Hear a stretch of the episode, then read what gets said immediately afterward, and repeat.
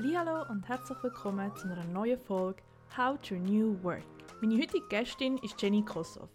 Sie ist Co-CEO von Barry und Barry hat sich spezialisiert darauf, Arbeitsplätze gemeinsam mit ihren KundInnen neu zu gestalten, so dass man sich wohlfühlt, inspiriert und produktiv kann arbeiten und genug Möglichkeiten für wertvolle Begegnungen hat. Barry ist letzten Herbst durch einen Zusammenschluss von den beiden Traditionshäusern Knägeli und dem Waldisbüro entstanden.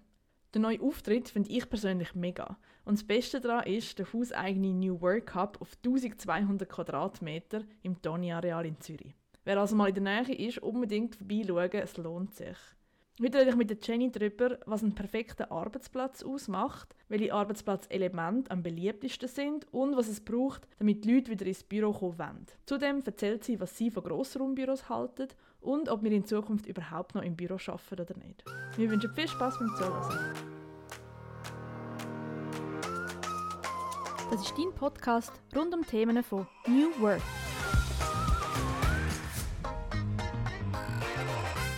Ja, herzlich willkommen, Jenny. Schön, dass du heute da bist bei mir im Podcast. Wir reden heute ja gemeinsam über das Büro und vor allem auch, was man dort drin macht. Und ihr von Barry sind ja die SpezialistInnen im herausfinden, wie das optimale Büro daherkommt und schlussendlich auch ausgestalten. Darum freue ich mich mega auf das heutige Gespräch. Und jetzt, bevor wir so ein bisschen in die Details gehen, die Frage, was bedeutet denn New Work für dich persönlich? Ja, New Work hat für mich eigentlich nicht einmal etwas mit dem Raum direkt zu tun, sondern es ist wie eigentlich ein Arbeitsumfeld, wo der Mensch im Zentrum steht mit seinen Bedürfnissen und ein Umfeld, wo Vertrauen quasi eine Selbstverständlichkeit ist. Wie lebt ihr das bei Barry? Also ihr sind ja, du bist, du bist Co-CEO, ihr sind glaube ich etwa 50 Leute. Wie lebt ihr das bei euch im Unternehmen? Ja, genau, mit dem Vertrauen. Bei uns, bei Barry, haben äh, unsere Mitarbeiter sehr viele Freiheiten das Ziel ist eigentlich, dass jeder selbstbestimmt arbeiten kann und dass wir, also die Führungspersonen, den Mitarbeitern die psychologische Freiheit geben. Also die Freiheit, dass sie eigentlich ihren Arbeitsalltag selber können. Räumlich, wie aber auch ähm, während dem Tag, was sie machen, wo sie es machen. Ähm, weil wir ja, müssen das ja eigentlich laufend neu erfinden. Also wir müssen thematisch immer vor allen anderen sein. Das heißt, es entstehen eigentlich auch permanent neue Rollen bei uns intern. Äh, beispielsweise der Innovation Scout, äh, die Rolle hat es vor einem Jahr noch nicht gegeben. Und die ist auch entstanden mit dem Mitarbeiter zusammen. Der Mitarbeiter hat ein gewisses Know-how aufgebaut, er hat das Interesse für das Thema und wir haben natürlich auch eine gewisse Notwendigkeit nach außen. Das heißt, man schafft sehr selbstbestimmt mit Freiheiten und kann dementsprechend natürlich auch sehr viel bewegen, wenn man möchte. Bedeutet das, ihr arbeitet viel asynchron? Oder gibt es wirklich auch Zeiten, wo ihr zusammen, meine, ihr habt ja einen super coolen New Work Hub, wie oft ist man dann auch dort vor Ort?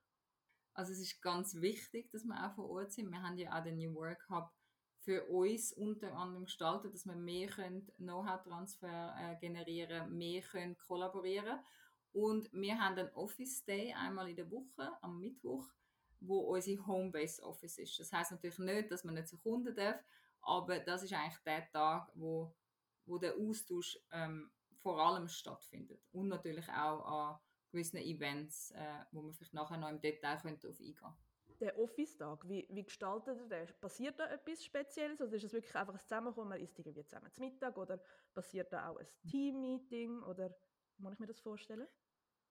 Ja, also Team-Meetings sind ganz klar auf den Tag gelegt, wie wir sagen, der physische Austausch ist einfach ganz eine andere Atmosphäre. Da passiert viel mehr Innovation, viel mehr Kreativität, wenn wir physisch zusammenkommen. Das heißt, die Teammeetings, die legen wir vor allem auf den Tag.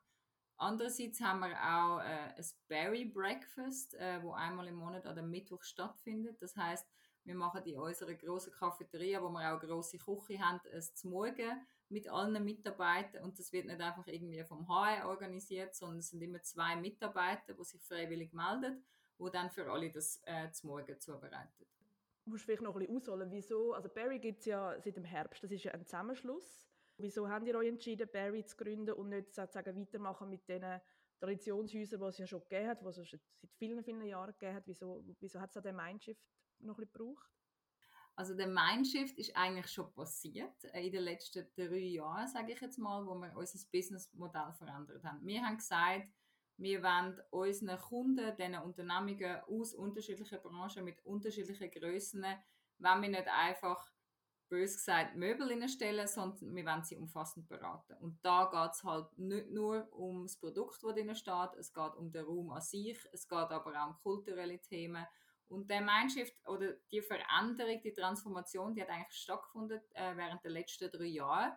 Und wir haben dann gesagt, die Brands, die wir haben, die stehen für guten Service, gute Qualität. Ähm, da gibt man natürlich auch etwas auf, wenn man die Brands äh, sterben lässt, quasi. Aber sie haben wie nicht das verkörpert, wo wir wollen sein und wo wir auch mittlerweile sind. Und darum haben wir gesagt, wir müssen mit etwas Frischem raus, wir müssen mit etwas raus, wo für das Workplace Consulting, für die Beratung zu den neuen Arbeitswelten, aber auch zu den Zusammenarbeiten, ähm, für das steht. Mhm. Was sind denn so typische Anfragen, die ihr bekommt? Wir haben das ja auch schon getroffen und du hast gesagt, ihr habt äh, viel zu tun, oder? Es läuft mega viel. Was sind das so für, für Herausforderungen, die die Unternehmen an euch treten? Und was ist es vielleicht auch, was ihr schlussendlich dann aber wirklich mit ihnen macht? Das ist ja nicht immer das Gleiche, oder? Also es sind äh, unterschiedliche Themen. Einerseits merken die Unternehmungen, dass ähm, die Arbeitswelt, also das Büro, nicht einfach nur ein nice to have und Standard kann sein. Das heißt, ähm, im Fachkräftemangel, wo wir haben in der Schweiz, ist einfach die Anforderung der Arbeitnehmer ähm, eine attraktive Arbeitswelt. Das heißt, Unternehmen sind gezwungen, wenn sie wollen, auf dem Fachkräftemarkt ähm, attraktiv bleiben, etwas zu verändern.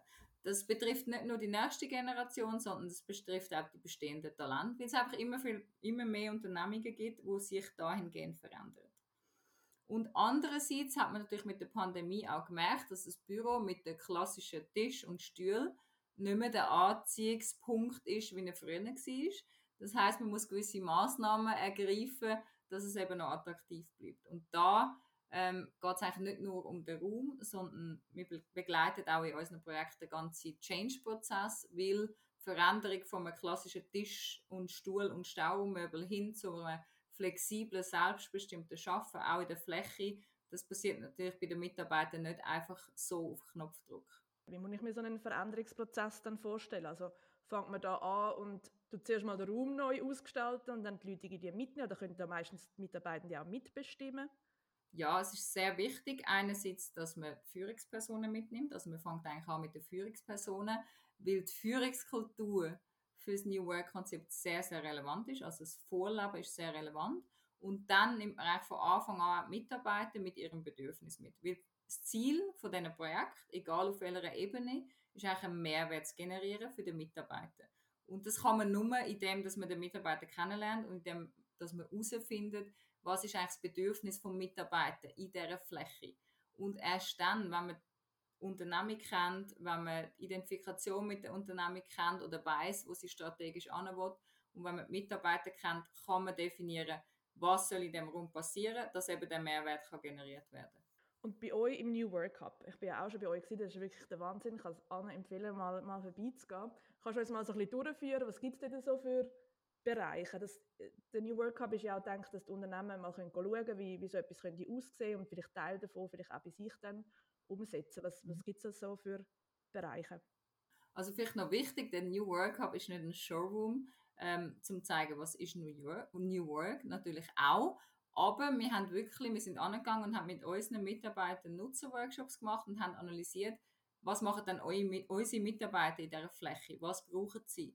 Und das geht von grossen Kollaborationszonen, wo wir auch für Events nutzen, eben die Cafeteria, die ich vorher erwähnt habe, über Besprechungsboxen, Telefonboxen, klassische höherverstellbare Arbeitsplätze, ähm, zu Workbenches, Stehmeetings, Rückzugszonen und ja, auch Highlights wie Workshop-Räume, wo man auch übrigens als Unternehmen bei uns kann extern mieten kann, wenn man sich ein bisschen inspirieren lassen Über den Sleep Room, wo man mal schnell einen Powernap machen kann, bis hin zu meinem Lieblingsraum, einem Yoga- und Fitnessraum, wo man sich über den Mittag äh, kann austoben oder auch am Abend bei Yin-Yoga zum Beispiel kann entspannen Ist das etwas, was du würdest empfehlen, so einen Raum für Bewegung? Eben, wie jetzt bei euch, man kann Yoga machen Das ist jetzt nicht etwas, was man so, so typisch zu einem Arbeitsplatz sich würde denken Ja, definitiv. Also wir haben das natürlich auch aus Eigeninteresse für unsere Mitarbeiter ähm, angeboten, weil Wellbeing, das ganze Gesundheitsthema,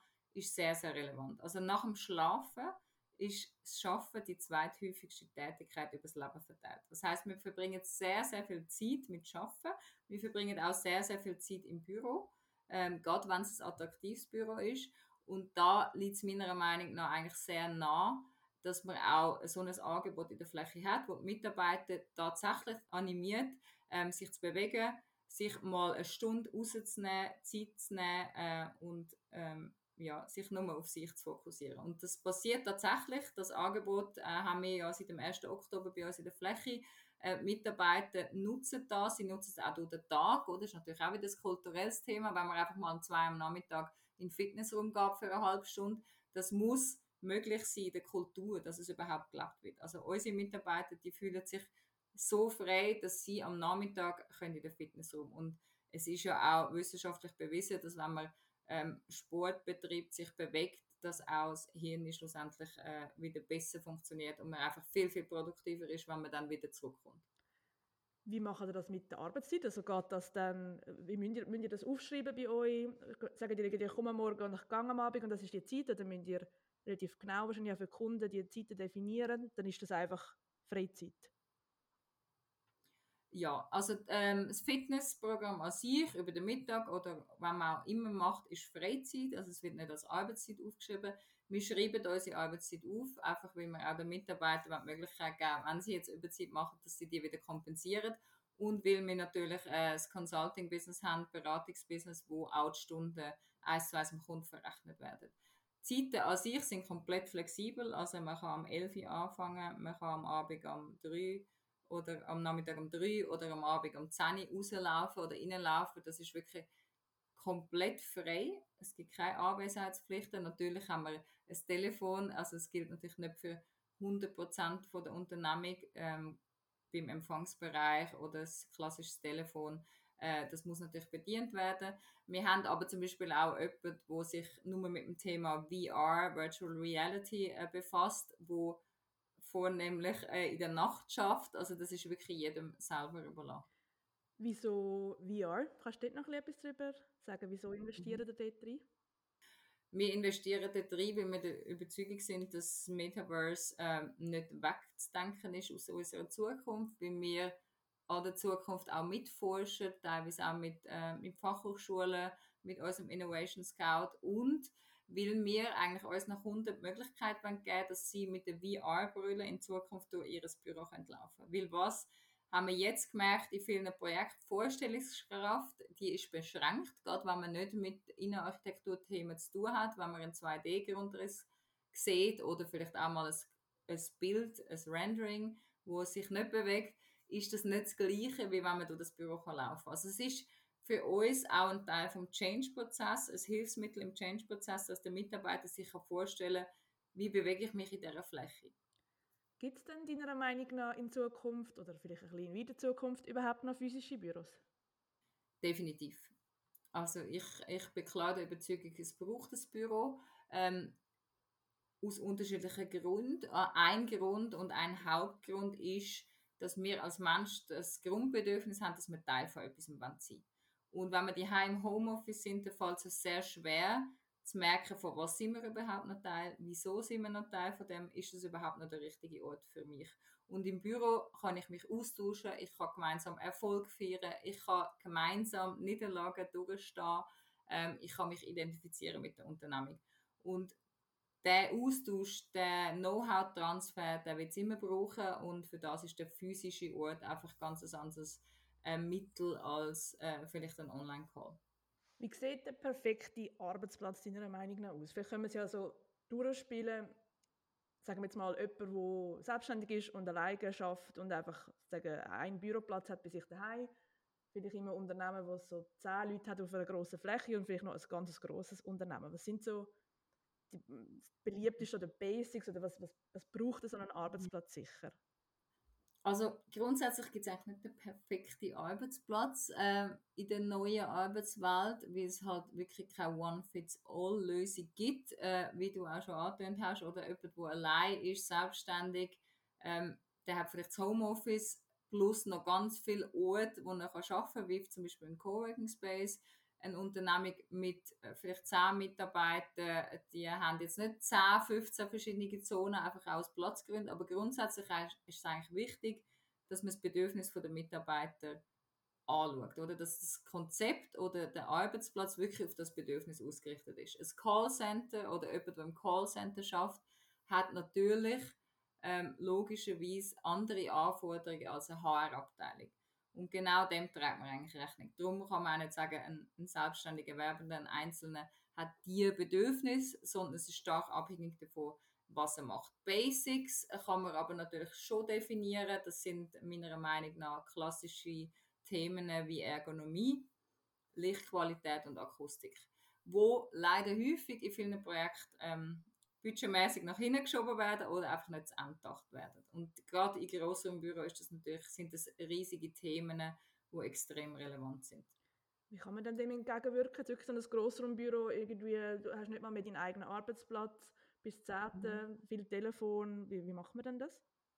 Also was, was man eigentlich kann sagen, was es eigentlich in allen Konzepten braucht, ist designierte Zonen für den Austausch, also wo man kann laut sein, wo man sich bespricht, wo man sich gegenseitig kann ansprechen und eben der absolute Rückzug. Oder wie du sagst, wenn man im Grossraumbüro, im ursprünglichen Grossraumbüro ist eigentlich nichts anderes passiert, als man hat fixe Arbeitsplätze gehabt, Arbeitsplatz gehabt, jeder hat seinen Tisch gehabt und man hat sie umgewandelt in Shared Desk. Aber sonst haben wir eigentlich keine Massnahmen ergriffen. Logischerweise funktioniert das nicht, weil die Akustik beispielsweise, der ist nicht Rechnung getragen worden. Das heißt, man muss unterschiedliche Zonierungen haben, man muss auch schauen, in welchem Bereich macht es Sinn, dass man zum Beispiel eine Fokuszone, eine ruhige Zone angedenkt, dass man eben dort absoluten Rückzug hat. Absoluter Rückzug kann auch sein in Form von Besprechungsboxen oder in Form von kleinen Fokusräumen, wo man halt wirklich akustisch wie auch optisch trennt ist vom Rest, so dass auch ein gewisses Verhalten entsteht, dass man eben die Personen, die den Rückzug brauchen in dem Moment, nicht stört bei der Arbeit. Und darum ist eben nicht nur der Raum, also nicht nur die Akustik im Raum, Gestaltung relevant, sondern auch das Verhalten. Also es braucht Spielregeln. Mitarbeiter müssen bereit sein, ähm, auch mit einem gewissen Respekt ähm, sich zu verhalten in dieser Fläche. Du hast vorhin noch das Shared Desk angesprochen, also dass man sich eigentlich jeden Tag ähm, einen neuen Arbeitsplatz sucht. Jetzt, wenn ich mich so ein bisschen umhöre, passiert es dann irgendwie oft, dass dann die, die halt früher kommen, nehmen sich dann trotzdem immer den gleichen Arbeitsplatz und dann gibt es ja dann doch nicht so ein bisschen die, der Grundgedanke von, von Shared Working Spaces. Gibt es da irgendwelche Tipps, die ihr habt, ähm, dass das doch passiert? Also das, was du ansprichst, das passiert ähm, aus zwei Gründen. Einerseits, weil es zu wenig Alternativen gibt und zu wenig Alternativen in der Fläche, wo wirklich einen Mehrwert generieren. Das heißt, wenn ich ganz viel, sagen wir 80% von der Fläche höher verstellbare Tisch habe und mit einem 1 zu 1 Ratio, das heißt für jeden Mitarbeiter noch einen Tisch zur Verfügung stellen und dann vielleicht noch zwei, drei Lounges, wo aber nicht zum Schaffen ausgestattet sind, da habe ich auch keinen Anreiz, um irgendeine andere Zone zu nutzen. Das heißt, ich fokussiere mich auf die höher verstellbaren Tisch und ich sitze am Schluss immer am gleichen, weil ich keinen Anreiz habe. Und das andere ähm, ist einfach, ja, der Mensch selber. Also man, man, kann natürlich nicht erwarten, dass man einfach das Büro schön umgestaltet, simsalabim, das sind 15 Zonen und der Mensch dort in allein lässt, sondern man muss den Mensch mitnehmen und ihm aufzeigen und ihn auch involvieren im ganzen Prozess, um zu schauen, in welchen Zonen wird es einen Mehrwert generieren für welche Mitarbeiter und ihn mitnehmen auf die Reise und ihm beraten, wie verhalte ich mich, wie muss ich mein, mein Arbeitsverhalten verändern, damit ich für mich einen Mehrwert rausnehme. Und das Dritte, noch ganz übergreifend über alles, ist eigentlich auch die Führungskultur, oder wenn ich eine schöne Lounge gestalte in der Fläche und denke, da findet jetzt ganz viel informelle Gespräche und vielleicht auch noch mal ein paar Sitzungen statt, der Chef oder die Chefin aber zuhinterst in einem Einzelbüro hockt, wo möglichst auch noch niemand vorbeilaufen ähm, dann wird die Lounge nicht genutzt. Und darum hat es sehr, sehr viel auch mit dem Coaching während des Projekts zu tun, ob es schlussendlich erfolgreich ist und wirklich genutzt wird. Das Thema Einzelbüro, wo, wo dann Chef oder Chefinnen drin sind, wie äh, hast du da irgendwie Erfolgsbeispiele von, von Kunden, Kundinnen erkannt, wo was haben denn die gemacht? Sind denn die auch in den Shared Working Space reingekommen oder was hast du da für Erfolgsgeschichten? Ja, also Einzelbüro ist in jedem Projekt ein Thema. Es ist ein heikles Thema. Ähm, das ist auch ein Grund, wieso wir eigentlich mit der Geschäftsleitung oder mit den Entscheidungsträgern das Projekt starten. Weil dort muss schon challenged werden, ist euch überhaupt bewusst, was die Führungskultur für einen Einfluss hat auf das New Work-Konzept. Und ähm, wir haben einige Workshops gehabt, wo CEOs oder CFOs oder COOs gekommen sind und gesagt am Anfang vom Workshop, also mein Einzelbüro ist fix, an dem tun wir nichts äh, sagen. Und am Ende des Workshops, es geht etwa einen halben Tag, hat es häufig äh, Szenen gegeben, wo wirklich das Einzelbüro komplett gestrichen worden ist für die ganze Unternehmung. Einerseits, weil auch die Personen gemerkt haben, aha, wir gestalten eine richtig attraktive Fläche auf hunderte von Quadratmetern und ich kann wie gar nicht davon profitieren. Ich sitze dann einfach nur noch im Einzelbüro.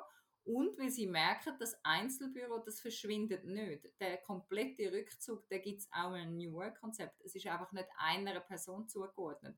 Weil jeder von uns, egal ob Chef, Chefin oder Mitarbeiter, braucht den kompletten Rückzug. Vielleicht aus unterschiedlichen Gründen. Vielleicht ist es beim CEO eher äh, aufgrund von einem vertraulichen HR-Gespräch oder Finanzgespräch und bei einem Mitarbeiter vielleicht einfach aus Fokussierungs-, Konzentrationsgründen. Aber der Rückzug, der verschwindet nicht mit der Eliminierung vom Einzelbüro. Aber es passiert einfach ganz ein anderer kultureller Wandel, wenn die Chefin oder der Chef in der Fläche ist, am Know-how-Transfer beteiligt ist, man eine Nähe hat, wo man einfach mal kurz Themen kann besprechen kann, da passiert extrem viel. Und darum ähm, ja, ist äh, ja, die Aufgabe vom Einzelbüro eigentlich immer eine Erfolgsstory wenn es äh, die Führungsetage zulässt. Ja, mega spannend.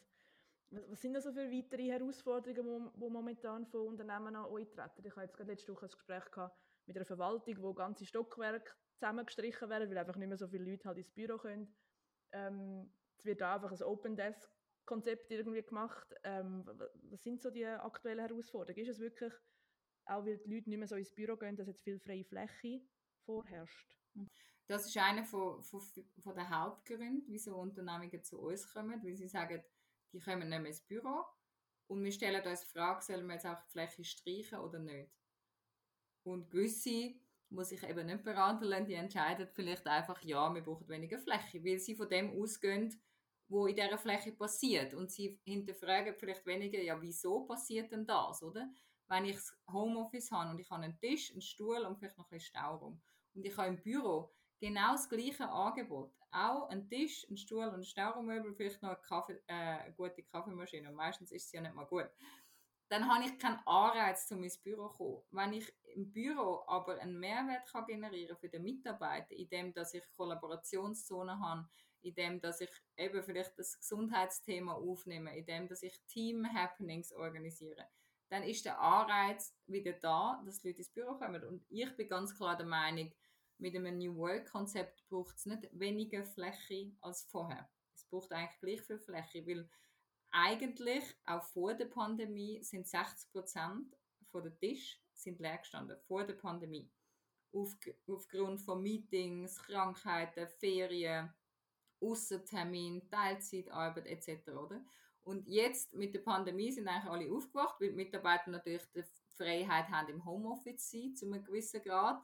Aber das Problem ist eigentlich nicht das Homeoffice und Pandemie, sondern dass man das Büro eigentlich nie aufs moderne Arbeitsverhalten angepasst hat und aufs Bedürfnis vom Mensch. Das Bedürfnis vom Mensch ist im klassischen Konzept nicht relevant, weil sonst ähm, macht es per se schon mal keinen kein Sinn, dass einfach jeder einen Tisch und einen Stuhl hat. Weil wenn ich mir überlege, was ich den ganzen Tag mache, dann ist es sicher nicht immer die gleiche Tätigkeit oder zumindest bei den wenigsten Personen. Das heißt, ich habe auch nie das perfekte Setting nur mit dem Tisch, weil ich habe ganz andere Bedürfnisse. Ich habe einen Online-Call, ich habe ein Meeting, ähm, ich habe Fokusarbeit, ich habe ganz unterschiedliche Tätigkeiten und die brauchen auch ein anderes Arbeitssetting in der Fläche und dem hat man einfach nie Rechnung getragen. Mhm. Unterscheidet sich dann das Bedürfnis nach den Arbeitstätigkeiten, also das sicher, oder auch nach den Generationen. Also zum Beispiel merken ihr das irgendwie, dass jetzt die jüngere Generation viele eher auch mal eben in die Lounge hockt mit dem Laptop und vielleicht jemand Älteres noch eher das Bedürfnis nach dem Einzelbüro hat. Und wie geht man da damit um? Mhm. Ja, grundsätzlich ist das Generationenthema natürlich schon vorhanden. Ich glaube, es liegt aber weniger am Alter der Personen, sondern einfach, dass man halt 25 Jahre etwas gehabt hat, wo jetzt vielleicht verändert wird, oder? Wir Menschen sind Gewohnheitstiere, wir sind vielleicht nicht unbedingt für jede Veränderung kumpen wir gerade auf. Ähm, der Change-Prozess psychologisch, der startet mit dem Schock in unterschiedlichen Stärken, oder? Ich würde aber nicht unbedingt sagen, dass eine ältere Generation weniger das Bedürfnis hat. Sie wissen es vielleicht einfach noch nicht so, wie sie es anders gelernt haben. Es passiert häufig, dass wir ähm, auch ältere Personen bei uns in den Workshops haben, wo wir selber vielleicht auch immer mit dem Vorurteil, sage ich jetzt mal im Hinterkopf, da gehen und merken, aha, die sind eigentlich sehr bereit, oder? Weil sie plausibel erklärt bekommen, wieso, wieso macht es eigentlich schlussendlich Sinn. Von dem her würde ich sagen, es ist nicht unbedingt das Generationenthema. Es ist auch nicht nur ein Tätigkeitsthema, oder? Es gibt vielleicht, es gibt Personen, ähm, die können sich perfekt konzentrieren in einer Cafeteria, was laut ist. Die brauchen das Grundrauschen im Hintergrund. Da gibt es aber Leute, die brauchen den kompletten Rückzug, um sich zu konzentrieren. Das heißt, es ist einerseits abhängig von der Tätigkeit, aber andererseits auch in den Teams noch sehr, sehr individuell, je nach Mensch. Und das ist eigentlich auch der Vorteil von so, solchen Konzept, dass mir nicht vorgegeben wird, du musst dich jetzt nur im Fokus oder im Fokussieren, aber du hast die Möglichkeit auszuweichen, wenn es dir nicht möglich ist, in einer lauten Zone dich zu konzentrieren. Mhm. Was würdest du einem Unternehmen raten, der jetzt mit dem anfangen will, jetzt irgendwie merkt, irgendwie unser Büro ist schon seit 30 Jahren gleich, die Leute kommen nicht mehr zurück, ähm, ich möchte aber, dass die zurückkommen. Das ist mir wichtig. Wie, wie geht man jetzt davor? Was sind so die ersten Schritte? Also zuerst ist es mal sicher wichtig, dass man sich bei den Entscheidungsträgern in der Geschäftsleitung klar wird, wo wollen wir ran. Und vielleicht auch mal klar wird, wieso starten wir das Projekt und was hat es auch für ein Ausmaß, oder? Weil es hat in unserem Strategieworkshop, wo wir eigentlich als Start sind von einem Projekt, da schauen wir wirklich mit den Geschäftsleitungsmitgliedern, vielleicht teilweise auch Verwaltungsratsmitgliedern, wo wollen wir an? Was sind eigentlich Themen äh, in der Unternehmenskultur, wo einen Einfluss könnten haben auf die Arbeitswelt? Und was ich eigentlich den Führungspersonen würde raten oder auch immer raten in meinem Workshop, zuerst mal zu reflektieren, liegt es vielleicht auch ein bisschen an meiner Führungskultur oder was können wir auch ändern, damit so langfristig die neue Arbeitswelt funktionieren. Und was auch ganz wichtig ist, ist, dass man halt wirklich das Involvieren von Mitarbeitern ernst nimmt. Dass man sagt, wir nehmen uns die Zeit und hören an, mit den Mitarbeitern zusammen, zum Beispiel in unserem Workshop erarbeiten, was sie tatsächlich brauchen, was sie wollen und nehmen das dann aber auch ernst und tun es nicht in der Layout-Phase dann wieder über den Haufen werfen. Sondern Mitarbeiter sind die, die dort arbeiten. Das ist eigentlich eine Win-Win-Situation, weil wenn der Mitarbeiter sich wohlfühlt, sich kann identifizieren, produktiver ist, dann profitiert es auch, das Unternehmen. Wir haben weniger Langzeiterkrankungen, wir haben weniger Fluktuationsraten und dementsprechend Rekrutierungskosten.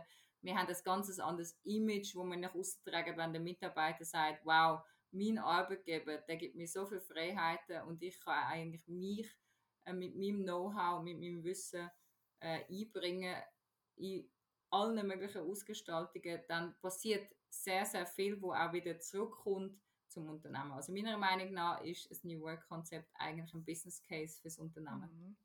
Und das klingt für mich wirklich auch, ich frage mich immer so ein bisschen, ist es eine Diskrepanz zwischen den Unternehmen oder den Führungspersonen, die gerne hätten, dass die Leute zurückkommen, aber die Leute eigentlich gar nicht möchten. Aber ich, so wie das jetzt du das sagst, ich schon, merke ich schon doch, auch für mich selber, wenn es wirklich einen Ort gibt, wo, wo so ausgestaltet ist, wäre ich auch bereit, wirklich wieder regelmäßig ins Büro zu kommen. Ich sehe das auch bei anderen ähm, oder ja, bei euren Kundinnen und Kunden, dass die Leute auch wirklich wieder zurückkommen. Ja, also es ist halt einfach wirklich, es muss einen Mehrwert generieren. Oder? Ich bin im Homeoffice, was komme ich über, wenn ich ins Büro gehe. Und bei uns ist es sogar so im, im New Work Hub, weil es ist wirklich eine Fläche, wo wir uns sehr, sehr gerne aufhalten, dass Mitarbeiter am Wochenende kommen, beispielsweise Mitarbeiter, die in einer Ausbildung oder Weiterbildung sind und sagen, ich gehe zu uns in New Work Hub, um meine Schulthemen erarbeiten, um meine äh, Diplomarbeit erstellen. Weil es einfach ein Ort ist, wo man gerne ankommt. Ich glaube, wenn man das erreicht, dann muss man auch nicht irgendwelche Regeln haben, von wegen maximal zwei Tage Homeoffice. Da muss man auch nicht streng sein, wenn einer jetzt mal äh, zwei Tage komplett Homeoffice macht, wenn er nächste Woche wieder kommt. Oder das, das soll natürlich entstehen. Und darum muss man eben anhören, was der Mitarbeiter, damit man das kann bieten kann. Natürlich kann man es nicht jedem recht machen, aber es gibt gewisse Bedürfnisse, die kennt auch eine Führungsperson, auch wenn sie es häufig meinen, vielleicht noch nicht in dem mhm. Detail. Ja, du, wir kommen bereits zum Abschluss und es nimmt mich natürlich noch Wunder, wo du am liebsten schaffst. Ja, also ich muss sagen, ich schaffe eigentlich an zwei Orten am liebsten und das sind eigentlich so die Themen, wo ich auch der Meinung bin, braucht es unbedingt äh, im New Work Konzept. Also mich trifft man sehr häufig in der Cafeteria an. Das ist jetzt nicht irgendwie ein klassischer Arbeitsort. Man erkennt es vielleicht auch im ersten Moment nicht als Arbeitsort. Dort haben wir einen grossen Tisch, wo ich einfach sitze mit meinem Laptop. Äh, es kommen immer wieder mal Leute vorbei. Also der Austausch, den ich natürlich auch schätze, wenn ich im Büro bin und wenn ich nicht immer im Meeting bin ähm, ja, es ist ein schöner Raum, wo ich mich gerne aufhalte. Und andererseits äh, bin ich aber auch ein Fan vom kompletten Rückzug, weil ich kann nicht den ganzen Tag mich austauschen, weil sonst sitze ich am Abend um 8 Uhr dort und habe irgendwie nichts Produktives geleistet. Ähm, das heißt, die Fokusräume, die wir haben, besonders einen, wo man mit dem Vorhang zuziehen kann, äh, wo man nicht sieht, wer drinnen ist, also so quasi das Einzelbüro, wo für alle ähm, zur Verfügung steht, dort findet man mich auch ähm, ab und zu zwischen, äh, zwischen Meetings ähm, häufiger. Und natürlich mein absoluter Lieblingsraum ist der Yoga-Fitnessraum, wo einfach mit dem Fischgerätpaket und der warmen Farbe einfach ja, ein schöner Raum ist, um zum auf, sich auf, aufhalten längere Zeit. Danke vielmals, Jenny. Das äh, macht einem doch gerade an, um wirklich mal vorbeikommen und auch mal bei euch ähm, zu arbeiten. Und vielen, vielen Dank auch für die sehr konkreten Tipps. Ich glaube, es lohnt sich wirklich mal, bei sich selber anzuschauen im Unternehmen, was es äh, für Möglichkeiten gibt und ähm, vielleicht nicht einfach einen neuen Tisch reinstellen, sondern wirklich so das ganzheitlicher anschauen. Vielen, vielen Dank, dass du heute da bist. Danke dir vielmals und einen schönen Tag. Das ist dein Podcast rund um Themen von New Work.